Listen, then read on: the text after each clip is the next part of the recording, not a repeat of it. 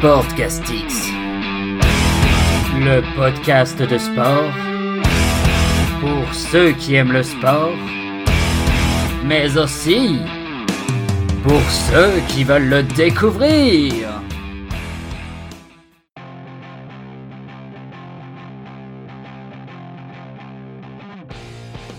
Bonjour à tous et bienvenue pour ce 32e épisode de Sportcastix.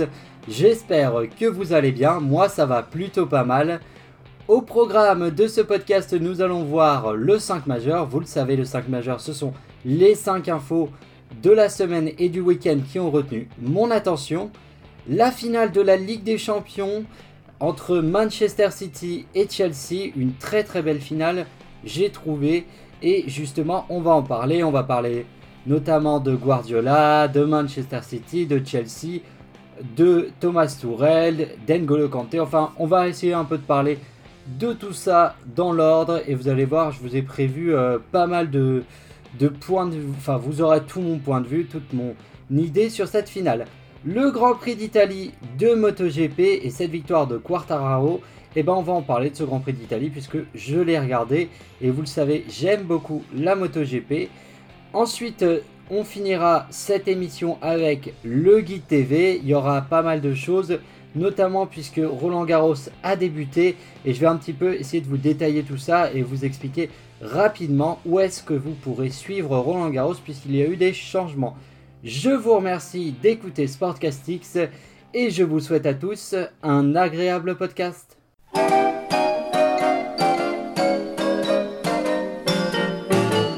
Raconte l'histoire du marchand de France ce soir. De Paris presse l'intrant qui vendait dans le noir tous les journaux du soir.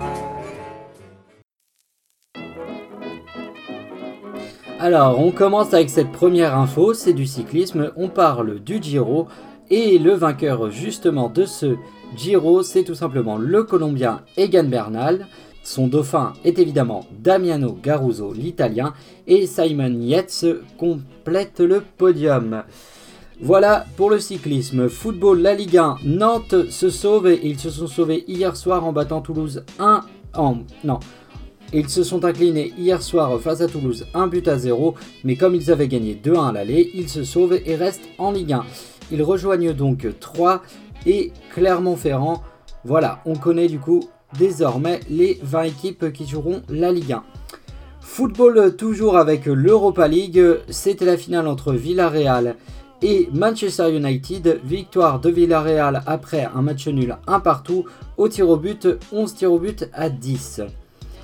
Handball féminin, euh, le Brest, l'équipe brestoise féminine championne de France qui se qualifie pour la finale de la Ligue des Champions en battant Gior 25 à 27 pour les Brestoises.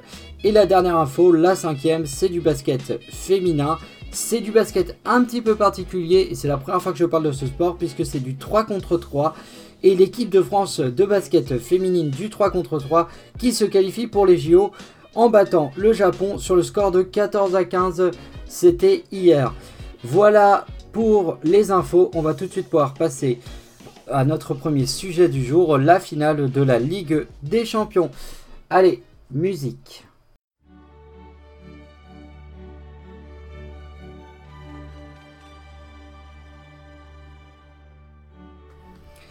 Alors, c'était donc samedi soir la finale de Ligue des Champions, le match le plus attendu de l'année entre Manchester City et Chelsea. Victoire de Chelsea sur un but de Kai Havertz et euh, une victoire de Chelsea qui permet donc aux Blues de remporter la deuxième coupe aux grandes oreilles de leur histoire. Alors, je vous propose euh, si vous voulez, pour euh, essayer d'analyser ce match et un petit peu cette finale, j'ai un petit peu prévu des petits thèmes et après j'ai mis des sous-thèmes. Le premier thème qu'on va aborder, c'est Guardiola et City. Vont-ils y arriver un jour? Arriver à quoi évidemment À remporter cette Ligue des Champions.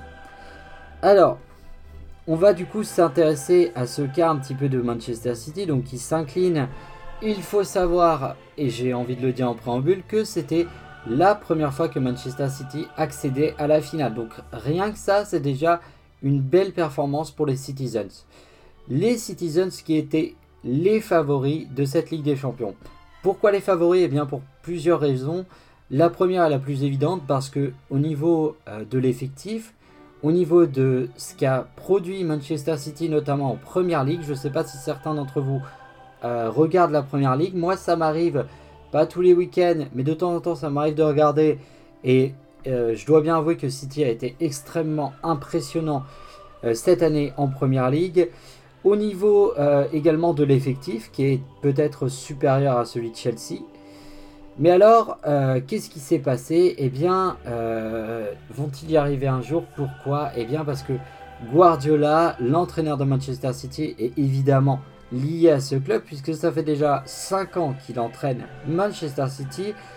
Beaucoup s'accordent à dire qu'il est le meilleur entraîneur au monde. Moi, Personnellement, j'irai pas jusque-là, mais il est clair que c'est un très très très grand entraîneur. Il est clair qu'il a des très très grands joueurs à disposition. Je pense comme ça euh, à, De Bruyne, à Marez, à Silva. Enfin, il a énormément. Je parle de Bernardo Silva, hein, pas Thiago Silva qui joue à Chelsea. Euh, il a énormément de joueurs. Il a le Kun, évidemment, Sergio Aguero. Euh, je suis en train de me les remémorer au moment où je voulais le dire. Hein, pour un vous c'est pour ça que j'ai l'impression de, chercher. Emeric Laporte, enfin, Benjamin Mendy. Il a énormément. Euh, Walker, il a énormément. Il a un effectif complet. Il a un effectif qu'il connaît bien, puisque certains joueurs sont là depuis quelques années. Je pense bah, justement De Bruyne est là depuis pas mal de temps. Bernardo Silva, ça commence à faire aussi. Mais, euh, comment vous dire? Euh, Pour beaucoup de gens, et je commence à y croire, euh, Guardiola, malgré toutes ses qualités, certains le comparent à un entraîneur de championnat. C'est-à-dire qu'il est extrêmement bon à un moment donné sur le championnat, sur 38 journées, sur un championnat où justement bah, ça ne se joue pas sur un match et on, récompense euh, lors d'un championnat qui se joue sur toute une saison, on récompense justement la durée, la longévité, la régularité. Euh, l'équipe finalement qui joue le mieux est souvent championne du championnat puisque c'est celle qui joue le mieux, celle qui prend moins de buts, celle qui marque le plus de buts, euh, celle qui maîtrise son jeu, et bien c'est souvent cette équipe-là qui va être championne. Et ça pour le coup Guardiola, eh ben il sait faire il sait faire, il maîtrise à la perfection ses, matchs, ses adversaires, ses compositions. Mais à chaque fois, quand il arrive en Ligue des Champions, malgré l'effectif qu'il possède, eh ben, il a un petit peu du mal en Ligue des Champions. Et pour moi, c'est là où, je, je, marque un point avec Guardiola. C'est un peu mon interrogation sur le fait que c'est le meilleur entraîneur du monde. Je trouve que c'est un entraîneur qui a du mal avec l'inconnu. Si je peux essayer très humblement d'émettre une critique sur ce coach, c'est vraiment ce côté, dès que c'est inconnu, j'ai un petit peu de mal. C'est-à-dire que euh, je vais essayer de m'exprimer. En première ligue, euh, Guardiola connaît sur le bout des doigts ses adversaires, ses adversaires. Il connaît Liverpool, il connaît Tottenham, il connaît Manchester United, il connaît euh, Wolverhampton, enfin il connaît ses adversaires, il sait euh, ses coachs, il sait euh, comment ils sont moralement, il connaît l'effectif, comment ils vont jouer. Enfin bref, il a toutes les données du problème entre ses mains. Et bah, sur le championnat, quand il a toutes les données du problème entre ses mains, et eh ben, il réussit à performer vachement bien. En revanche, quand il arrive en Ligue des Champions, là en Coupe d'Europe, il a bien évidemment, faut pas être naïf non plus, il a ses équipes qui travaillent, qui suivent et qui regardent euh, les autres équipes, donc qui regardent le Paris Saint-Germain, le Bayern Munich, l'Olympique lyonnais, qui regardent un peu comment ils jouent. Et là, il va, arriver face à des équipes. Moi, je, repense à cette demi-finale euh, contre l'Olympique lyonnais l'année dernière. Euh, cette, pardon, ce quart de finale perdu face à l'OL, ce qui est une défaite absolument incompréhensible parce que, à mon avis, on a dû lui rapporter les forces et les faiblesses de l'OL. Et il a voulu. Et je sais pas pourquoi Guardiola en Ligue des Champions, on dirait qu'il veut inventer des trucs, on dirait qu'il veut s'adapter aux adversaires. Mais Manchester City, je comprends pas comment à ce moment-là il essaye de s'adapter au jeu de l'OL, alors que techniquement, Manchester City est la grosse équipe. Ce serait plus logique que ce soit plutôt l'inverse. Il a mis une composition d'équipe qui laissait la possibilité à Lyon de partir en contre. Or, l'Olympique lyonnais sous Rudy Garcia et lors de cette euh, phase finale de Ligue des Champions s'est montré extrêmement efficace quand il fallait partir en contre. Donc là, il a un peu euh, tiré contre son camp. Et là, on arrive à, cette finale face à, Chelsea et on se dit, eh ben Chelsea, enfin en tout cas moi c'est ce que je me dis à ce moment-là en partant de ce principe-là, euh, Manchester City et Guardiola connaissent City, donc il va jouer normalement, tranquillement. Et eh ben il a fait encore une fois, un coup de folie. Alors, il a joué sans numéro 9, donc sans réel buteur. Mais ça, avec Guardiola, on en est habitué. Il joue déjà sans numéro 9 en championnat, donc ça pose pas de problème. Par contre, il a joué sans numéro 6. Et ça, c'est un peu compliqué parce que le numéro 6 est là justement pour réguler les ballons, pour harceler les milieux de terrain. Et honnêtement, bah, Manchester City s'est un petit peu fait bouffer et, franchement, je ne saurais pas vous expliquer ce qu'il a voulu faire parce que moi, j'ai pas compris. Alors, il a probablement eu son idée en tête, mais moi, j'ai pas compris ce qu'il a voulu faire. Euh, je sais pas s'il a voulu justement laisser le ballon à, à Chelsea pour partir en compte. Je sais pas ce qu'il a trop trop voulu faire. J'ai pas compris. De toute façon, ça s'est pas trop vu sur le sur le match. Ou à part le fait que Chelsea a eu euh, finalement, Chelsea n'a pas trop pris le ballon non plus, donc je ne comprends pas pourquoi il a joué sans numéro 6. Mais ce qui est sûr, c'est que sans numéro 6, ben, quelque part, je trouve qu'il s'est un peu affaibli. Je trouve qu'il il lui a manqué un peu de. Un joueur un peu euh, bah, à l'égard de Kanté de l'autre côté, on en parlera après d'Engolo Kanté. Un joueur capable justement d'aller mordre les mollets de ses adversaires. Donc pour moi, cet échec, c'est déjà pas un échec parce que atteindre la finale de Ligue des Champions, ce n'est jamais un échec. Faut bien se le dire. Et euh, c'est un échec par contre sur cette finale-là euh, qui est vraiment euh, imputable à Guardiola qui n'a pas su remobiliser ses troupes. Lui qui a pourtant gagné déjà deux fois la Ligue des Champions, donc c'est assez incompréhensible. Quoi qu'il en soit, ça reste pas un échec. De l'autre côté, si on peut parler un peu de Chelsea, j'ai mis Thomas Tuchel et Chelsea de l'enfer au paradis tout simplement parce que au moment où Thomas Tuchel, euh, au début de l'année, est, donc l'entraîneur du Paris Saint-Germain. Il vit un véritable enfer avec le Paris Saint-Germain. Il n'y arrive pas. Il est extrêmement critiqué en France, à raison, je pense. Il ne faut pas déconner non plus. Thomas Tuchel euh, ne faisait pas bien jouer le Paris Saint-Germain, donc il était critiquable et il a été critiqué. Euh, j'ai entendu euh, quelques consultants quand même dire que c'était un mauvais entraîneur, mais la plupart des consultants et des journalistes sportifs n'ont jamais attaqué l'entraîneur ni l'homme, ils ont attaqué euh, ses résultats sportifs au Paris Saint-Germain, qui n'étaient pas bons, donc c'était quand même légitime. Il faut, je trouve ça très égoïste d'ailleurs de la part des médias français de mettre Paris dans l'histoire de cette finale parce que Tourelle était entraîneur de Paris. On s'en fout de Paris Saint-Germain. On est en train de, parler d'une finale entre Chelsea et Manchester City. T'as l'impression que les médias français ils se sentent obligés de ramener tout au Paris Saint-Germain pour intéresser les Français. On n'a pas besoin de ça pour être intéressé. On regarde de très belles équipes de foot et ça nous suffit, c'est la finale de la Ligue des Champions. Donc il n'y a pas besoin de rajouter de l'intérêt à de l'intérêt, c'est complètement con. Donc euh, je trouve ça un peu moyen. Quoi qu'il en soit, Thomas Tuchel, il arrive dans un Chelsea qui euh, était euh, dirigé par Frank Lampard, qui galérait. Je crois qu'au moment où il arrive, alors je me trompe peut-être parce que j'ai pas, j'ai pas revérifié, mais je crois qu'au moment où il arrive, Tuchel, Chelsea est septième. Ils ont terminé quatrième de la Première Ligue, ce qui veut dire que Chelsea jouera la Ligue des Champions l'an prochain. Euh, et ils arrivent en finale de Ligue des Champions et ils la gagnent. Donc honnêtement, c'est une parfaite réussite pour Thomas Tuchel qui prouve grâce à cette victoire qu'il est capable d'être là lors d'un grand rendez-vous parce que euh, même si euh, la, lors de, il était déjà finaliste avec Paris du coup la saison dernière, il n'avait pas été mauvais sur cette finale il n'avait pas été mauvais. En soi, le PSG a perdu euh, vraiment. Euh, la finale de l'an passé, si je m'en souviens bien, c'était vraiment joué à rien. Il n'y avait pas non plus de scandale du côté de Tourelle. Donc il prouve une nouvelle fois qu'il est capable d'aller en finale. Il prouve une seconde fois qu'il est capable. En plus, il nous prouve qu'il est capable de la gagner, qu'il sait gérer l'événement. Donc il n'y a pas de souci de ce côté-là. C'est du très bon pour Tourelle. Donc c'est vraiment un retour gagnant euh, pour euh, Chelsea et pour Thomas Tuchel. Euh, voilà, bah, c'est tout ce que j'avais à dire sur Chelsea et sur Guardiola et sur City. Maintenant, je vais m'arrêter et terminer ce, ce, petit moment sur la finale de la des Champions pour parler d'Engolo Kanté. Pourquoi N'Golo Kanté? Parce qu'il a été élu homme du match, parce que les journaux français s'emballent un petit peu, je dis bien un petit peu, parce que quand même, il fait une deuxième partie de saison énorme. Il jouait pas trop hein, sous Frank Lampard, euh, euh, N'Golo Kanté.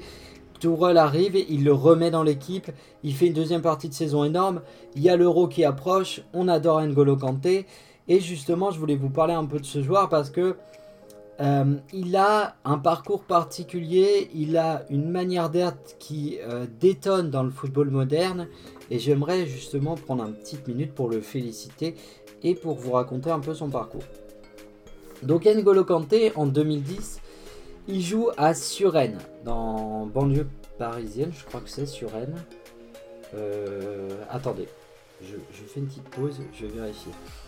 Alors oui, donc j'ai vérifié, c'est bien ça, donc c'est en Ile-de-France, donc euh, près de Paris.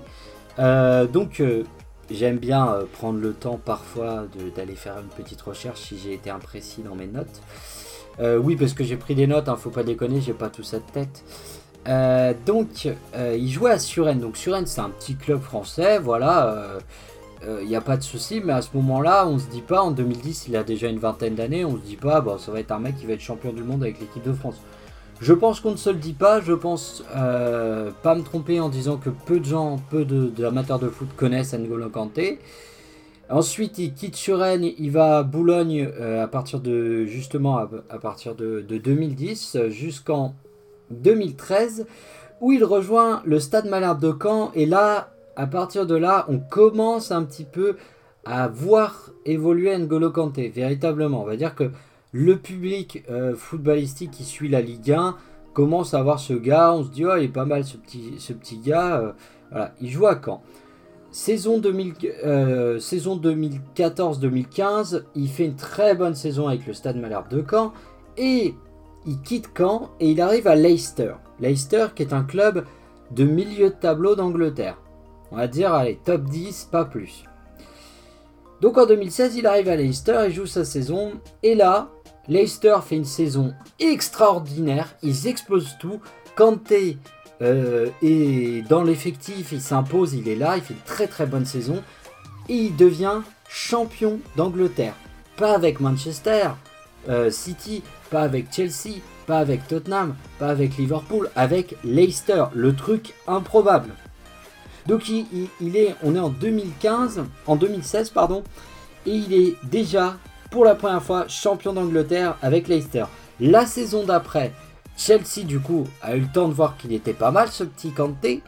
Ils se disent on va récupérer le, milieu de terrain de Leicester, N'Golo Kanté le milieu de terrain. Donc il arrive à Chelsea.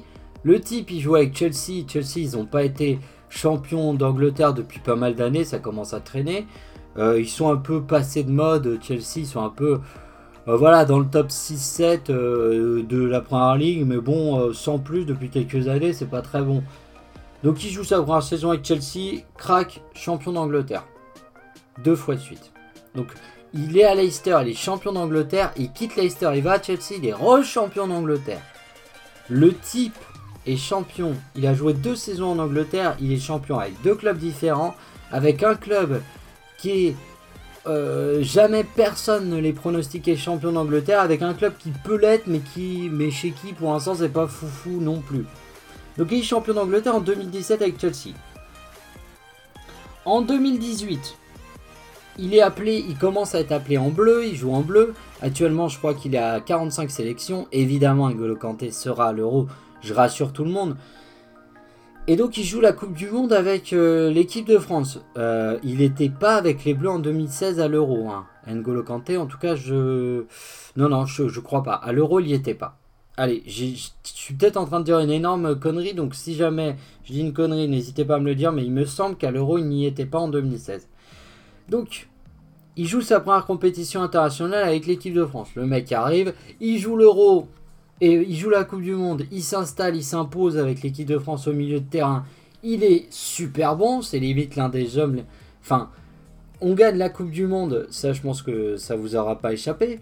Donc il est champion du monde avec les Bleus. On dit putain, euh, N'Golo Kanté, euh, s'il n'avait pas été là, on serait jamais champion du monde. Donc le mec il arrive, il est champion du monde en 2018. En 2019, il remporte la Ligue Europa. Euh, je crois qu'il avait une Coupe d'Angleterre que j'ai pas que j'ai oublié de noter.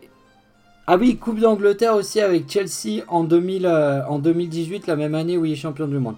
En 2019, donc, euh, il, il, remporte la petite Coupe d'Europe avec Chelsea.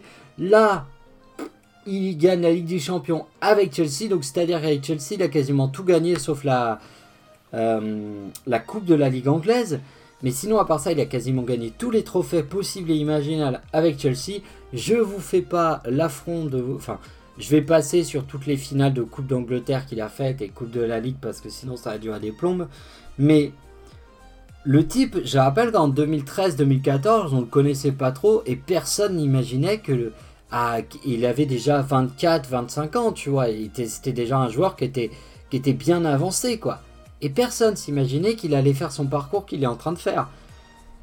Et là, donc, il est élu homme du match en plus de cette finale de Ligue des Champions, à raison largement raison parce qu'il a, euh, il a été encore une fois incroyable. Au niveau de sa personnalité, N'Golo Kanté, c'est un mec super discret, très humble, qui prend jamais la lumière. Et là, donc, euh, on, est, euh, on est donc lundi, on est au sortir de cette finale de Ligue des Champions, on a l'Euro qui arrive, on pense, peut-être avec un petit peu d'orgueil, mais c'est pas que de l'orgueil. Objectivement, on peut espérer que l'équipe de France remporte le, championnat d'Europe parce qu'on a une attaque qui semble très forte avec Benzema, Griezmann, euh, Mbappé. Donc ça, déjà, c'est le trio offensif de l'équipe de France. On a N'Golo Kanté au milieu de terrain. On a Paul Pogba qui fait pas une très grande saison à, à, Manu, mais qui a toujours été là en équipe de France. On a une charnière, charnière pardon, centrale qui est extraordinaire. On a Hugo Lloris qui fait le café, enfin qui fait le café, qui est même l'un des meilleurs gardiens au monde. Donc on se dit, bah l'euro, ça sent peut-être, va peut-être être pour nous. Et là on se dit, imaginons l'équipe de France gagne l'euro et on a donc N'Golo Kanté qui sera champion d'Europe, euh, donc qui aura gagné la Ligue des Champions et qui aura en plus gagné la Coupe d'Europe avec l'équipe de France. Et il y a un trophée chaque année qui récompense le meilleur joueur du monde sur la saison on se dit quand même, quand on voit en plus les potentiels, euh, les potentiels adversaires de N'Golo Kanté sur, euh, sur ce ballon d'or, qui seront probablement, je pense, Lewandowski, Kevin De Bruyne, euh, Mbappé et donc N'Golo Kanté, on regarde et on se dit N'Golo, Kylian Mbappé qui a gagné la Ligue des Champions, bah aucun des trois autres. Et euh, Lewandowski avec la Pologne, il sera probablement pas champion d'Europe. Euh, Kevin De Bruyne, peut-être qu'il sera champion d'Europe avec la Belgique, et dans ce cas-là, d'accord. Mais il n'a pas gagné la Ligue des Champions. D'ailleurs, il a pris un méchant pet euh, lors de la, de la finale qui aurait pu valoir bien plus qu'un jaune à, je sais même plus, à James, le défenseur de, de Chelsea. Mais bon, petit aparté, on a Kylian Mbappé qui n'est pas champion de France avec le Paris Saint-Germain, même s'il est meilleur joueur de la Ligue 1, il n'est pas champion de France avec le Paris Saint-Germain. Il a gagné certes la Coupe de France, mais il s'est fait sortir par Manchester City qui est l'équipe de De Bruyne. Et on a N'Golo Kanté, évidemment, champion de la Ligue des Champions. Et s'il est champion de, s'il gagne la Coupe d'Europe, bah franchement, il aura gagné les deux plus belles compétitions de cette année. Donc on se dit, N'Golo Kanté, Ballon d'Or. Alors bien sûr, on peut se dire que ce sera jamais un milieu de terrain défensif qui sera ballon d'or, que ce sera forcément Mbappé, De Bruyne ou Lewandowski, parce que ce sont des milieux offensifs. Mais allez, sait-on jamais Sait-on jamais, on va dire qu'il y a un miracle et qu'on dit allez vas-y on met N'Golo Kanté parce qu'il est énorme. J'ai envie de poser la question, et là on est vraiment dans l'utopie, hein. le mec il est là actuellement dans ma réflexion, le gars il a gagné l'euro avec l'équipe de France, il a gagné la Ligue des Champions, bon ça c'est vrai, et il est donc ballon d'or. Moi, j'ai envie de poser la question derrière tout ça. Euh, N'Golo Kanté, avec sa personnalité, il est nommé Ballon d'Or. Est-ce que N'Golo Kanté est content d'être nommé Ballon d'Or? Parce qu'il faut savoir qu'N'Golo Kanté, c'est vraiment pas un joueur de foot qui aime, la flamme, qui aime la frime. Hein. C'est l'inverse. Je pense même qu'il déteste être sous euh, que, des journalistes viennent l'interviewer, lui dire alors euh, ça va, tout ça, tu vois, genre les tabloïds et tout ça. N'Golo Kanté, j'ai un peu l'impression qu'il est là, peinard, il fait sa vie de footballeur, il est très content. Mais en vrai, euh, si vous pouviez me foutre la paix, euh, ça m'arrangerait. moi, je suis content de jouer au foot et, j'ai pas envie qu'on déballe ma vie, euh, j'ai envie d'être tranquille, quoi. Donc c'est un peu ce mec-là, N'Golo Kanté, et j'ai envie de me poser la question, si vraiment il est élu Ballon d'Or, est-ce que ça va vraiment lui faire plaisir? Je pense qu'il va pas non plus être dégoûté d'être Ballon d'Or, parce qu'il faut pas déconner, mais est-ce que j'ai l'impression que c'est une autre vision du foot, ce mec. Ce mec, c'est la vision du collectif avant l'individualité. Le ballon d'or, ça, récompense l'individu devant le collectif. Donc je suis pas sûr que ça colle franchement à cette idée et c'est vraiment cette question que j'avais envie de me poser, que j'avais envie de vous poser. Est-ce que vous pensez qu'Engolo Kanté euh, serait content d'être nommé Ballon d'Or apprécierait d'être nommé Ballon d'Or. Si vous avez une idée sur la question, n'hésitez pas à me, dire sur les réseaux sociaux, Sportcastic Podcast de Sport, avec S majuscule, sur Instagram ou sur la page Facebook. Voilà pour cette finale de Ligue des Champions. Oseille, arrête de ronfler, c'est pas possible. Chut. C'est mon chien une nouvelle fois qui ronfle. Elle peut pas s'empêcher. À chaque podcast, elle est obligée de ronfler. C'est comme ça. C'est une tradition. Et euh, donc voilà, je vous pose la question, n'hésitez pas à me répondre sur les réseaux sociaux, euh, j'attends vos réponses avec impatience. Euh, voilà pour cette finale de Ligue des Champions, on va du coup pouvoir passer au Grand Prix d'Italie de MotoGP.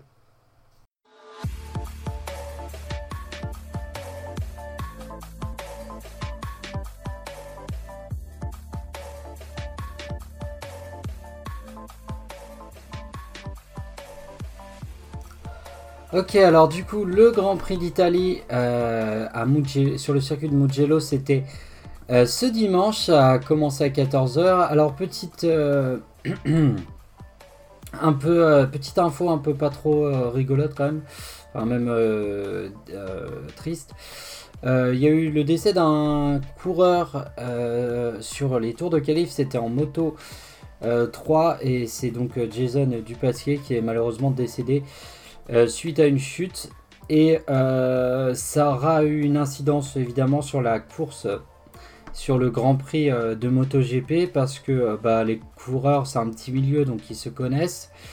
c'est jamais, de toute façon, c'est jamais très, c'est jamais une bonne chose quand un décès survient dans ton sport. Mais bon, la MotoGP, le sport mécanique, c'est comme ça, c'est des sports à, risque et ça fait du bien aussi de pas l'oublier. Donc voilà, donc il y a eu une minute de silence avant le départ du Grand Prix. Grand Prix donc, maintenant on va parler de la course, euh, qui a été remporté par euh, Quartararo, euh, deuxième Oliveira, ensuite Mir et ensuite Zarco à la quatrième place. Au classement général, général c'est Quartararo avec 105 points, deuxième Zarco avec 81 points. Euh, Banyaya 79 points et Miller 74 points. Vous avez vu sur Banyaya, je me suis concentré de ouf. Alors, donc euh, j'ai mis quelques points, un peu comme euh, la finale de la Ligue des Champions.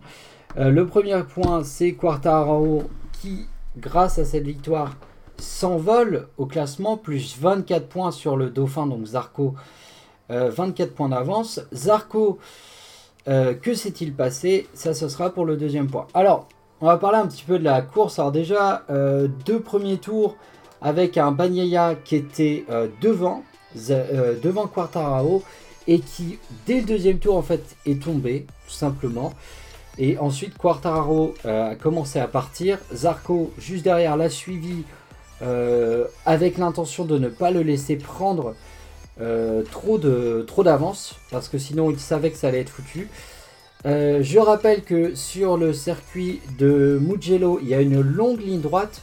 Je rappelle que les Ducati, donc la moto de Zarco, sont extrêmement rapides en ligne droite, tout comme les KTM d'ailleurs.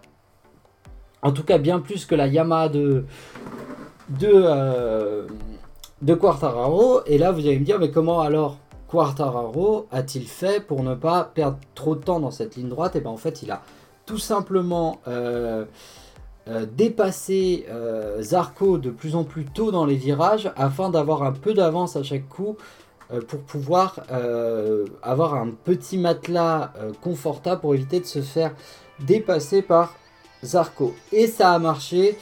Et ça a très bien marché. Et au bout d'un moment, euh, bah, euh, a complètement lâché. Euh, de par le fait que bah, physiquement c'est dur. c'est très dur de, tenir sur sa moto et de pas être complètement.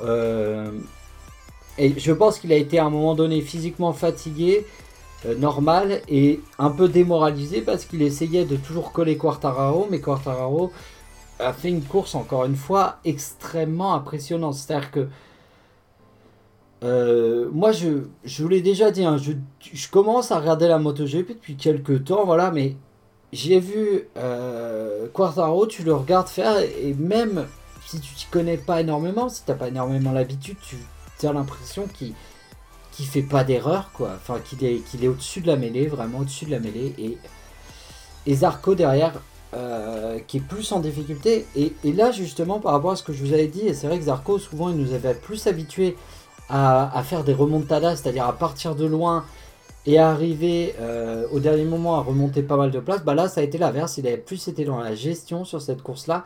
Il s'en est pas trop mal débrouillé avec cette quatrième place. Malheureusement, il a fini par se faire dépasser d'abord par Oliveira assez rapidement. Euh, et ensuite par Mir de chez euh, Suzuki qui, qui finalement l'a dépassé alors qu'il devait rester une dizaine de tours et ensuite Zarco n'a pas réussi à revenir. Euh, de par l'usure aussi de ses pneus, il, a, avait pris des pneus qui, assez, euh, qui se sont usés assez rapidement parce qu'il a fait énormément d'efforts déjà dans la première partie où il n'a pas voulu laisser Quartararo partir et après a essayé de, maintenir Oliveira derrière derrière lui et euh, essayer de le tenir à distance et ça n'a pas du tout fonctionné. Après, il a laissé euh, Miller, euh, il a laissé Miller, pardon, il a laissé Mir et Oliveira, si vous voulez, se battre un peu entre eux. Il leur a laissé un peu d'avance afin de, de s'économiser pour tenter dans les derniers tours de repasser devant, d'aller griller un podium. Mais finalement, ça s'est pas du tout fait. Les deux, couleurs, les deux coureurs devant lui n'ont pas du tout fait d'erreur, les deux pilotes n'ont pas fait d'erreur et du coup il finit à cette quatrième place. Une quatrième place, euh, j'ai écouté son interview qui, l'a franchement un petit peu déçu. Euh, pour Quartararo, bah lui c'est encore une victoire, c'est 105 points, mais une quatrième place qui permet quand même à Zarco de passer deuxième. Ensuite Bagnaia du coup troisième et, Miller du coup quatrième. Euh, Miller qu'on n'a pas trop vu, Bagnaia bon il est tombé donc on l'a pas vu non plus. On l'a vu un petit peu sur la fin mais mais voilà, il n'était pas dans un jour. Euh, on sentait que c'était pas, qu'il avait pas les bons pneus, que c'était pas un jour pour lui. Euh, voilà. Il n'y a pas grand chose de plus à dire. J'ai pas grand chose de plus à dire sur ce Grand Prix. J'ai même pas noté quand est-ce qu'était le prochain, donc c'est pas bien. Bon bah tant pis. Tant pis, c'est pas grave. de toute façon, je pense que la semaine prochaine, il sera dans deux semaines probablement. Et je vous en parlerai dans le prochain guide TV du coup du podcast de la semaine prochaine. Donc ça va, vous le saurez à l'avance. Euh, donc voilà pour ce Grand Prix de MotoGP, un Grand Prix somme toute euh, sympathique. Euh, j'aime bien, parce que je découvre, donc j'aime bien le circuit d'Italie honnêtement. Je le trouve assez sympa avec, cette fameuse ligne droite, j'ai bien aimé ce circuit. je regarde, hein, je découvre, donc je, découvre aussi des circuits.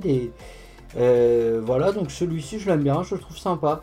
Euh, j'aime bien cette idée avec cette ligne droite, ça, rajoute, euh, euh, ça rajoute un peu, ça donne une donnée différente à d'autres circuits. Voilà. Donc voilà pour la MotoGP, on va pouvoir passer et terminer ce podcast avec le guide TV de la semaine. Allez, musique guide TV.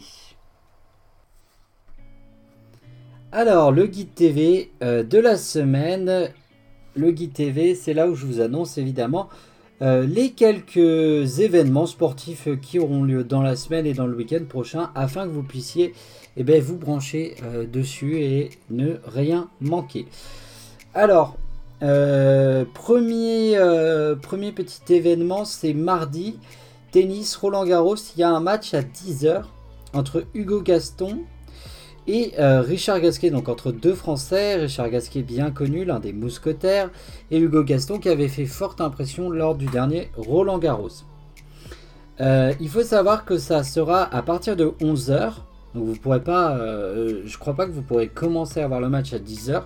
Moi j'ai compris que ce sera à partir de 11h sur les antennes de France Télévisions. Voilà. Et après pour, continuer à parler rapidement de Roland Garros, il faut savoir que Amazon Prime détient les droits, une partie des droits, et il, diffuse les Night Station, donc les matchs du soir, tout simplement en français.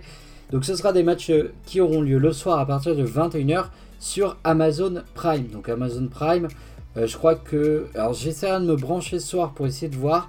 Mais je crois que si vous avez Amazon, euh, enfin c'est sur Prime Video, je crois que si vous avez Amazon Prime, normalement vous devriez avoir accès. En tout cas, j'espère, je, me brancherai dessus ce soir, mais normalement ça devrait être bon. Euh, voilà, donc pour le tennis, évidemment, bah oui, Roland Garros a commencé. Hein, si vous l'avez bien, si vous l'avez, je recommence. Vous l'avez bien compris. D'ailleurs, je vous souhaite bonne chance pour vos examens si vous passez le bac ou le brevet ou n'importe quel examen, parce qu'en général, Roland Garros égale examen. Alors, mercredi du football France versus Pays de Galles. Euh, ce sera sur TF1, ce sera à 21h. Alors pourquoi j'en parle? Parce que normalement c'est un match amical de l'équipe de France, donc en général je m'en fous. Mais là, c'est intéressant parce que c'est, euh, je crois qu'il y a deux matchs amicaux avant le début de l'Euro qui commencera le 25 juin, il me semble, si je ne dis pas de bêtises. Euh, de toute façon, je vous le dirai, on, le saura, le début de l'euro quand ça commencera. Vous inquiétez pas, je pense que on en entendra parler. Mais en tout cas, c'est un match amical très important parce qu'on va pouvoir voir euh, l'équipe de France évoluer quelques jours avant le début de l'euro et on va pouvoir se faire une petite idée sur le niveau de forme de cette équipe. Donc je, trouvais ça sympa, donc je l'ai mis. Samedi, euh, rugby, un multiplex de top 14 cette fois-ci avec euh, donc les 7 euh, rencontres euh, qui auront lieu en même temps. ce sera à 21h, ce sera sur Canal Plus ou sur Canal Plus Sport. Et ce sera, ce sera un match entre, enfin tous les matchs du top 14 en même temps, bien évidemment. Pour ceux qui ne savent pas ce qu'est un multiplex, c'est tous les matchs d'un championnat en même temps. Et moi là-dedans, il y en a un qui me fait particulièrement envie, c'est le match entre l'Union Bordeaux-Bègles et le Stade et le Stade Toulousain, la revanche de la demi-finale de la Coupe d'Europe. Enfin, pour terminer, dimanche de la Formule 1, et je vous propose le Grand Prix euh, euh, d'Azerbaïdjan, pardon. C'est à 14h et ce sera sur Canal+. Voilà pour ce 32e podcast, un podcast beaucoup plus calme, beaucoup plus cool euh, que d'habitude, notamment la semaine dernière où le podcast a fait plus de 2 heures, il était en deux parties, c'était un merdier, pas possible. Euh, je vous remercie de me suivre et de me soutenir dans cette aventure et je vous dis à tous et à toutes déjà une bonne semaine. J'espère que vous vous régalerez devant tout euh, Roland Garros notamment et quelques et le rugby parce que je trouve que c'est ce qui est le plus important. J'espère que vous vous régalerez devant ces événements là, que vous passerez une bonne semaine et je vous dis à tous à lundi prochain. Allez, salut tout le monde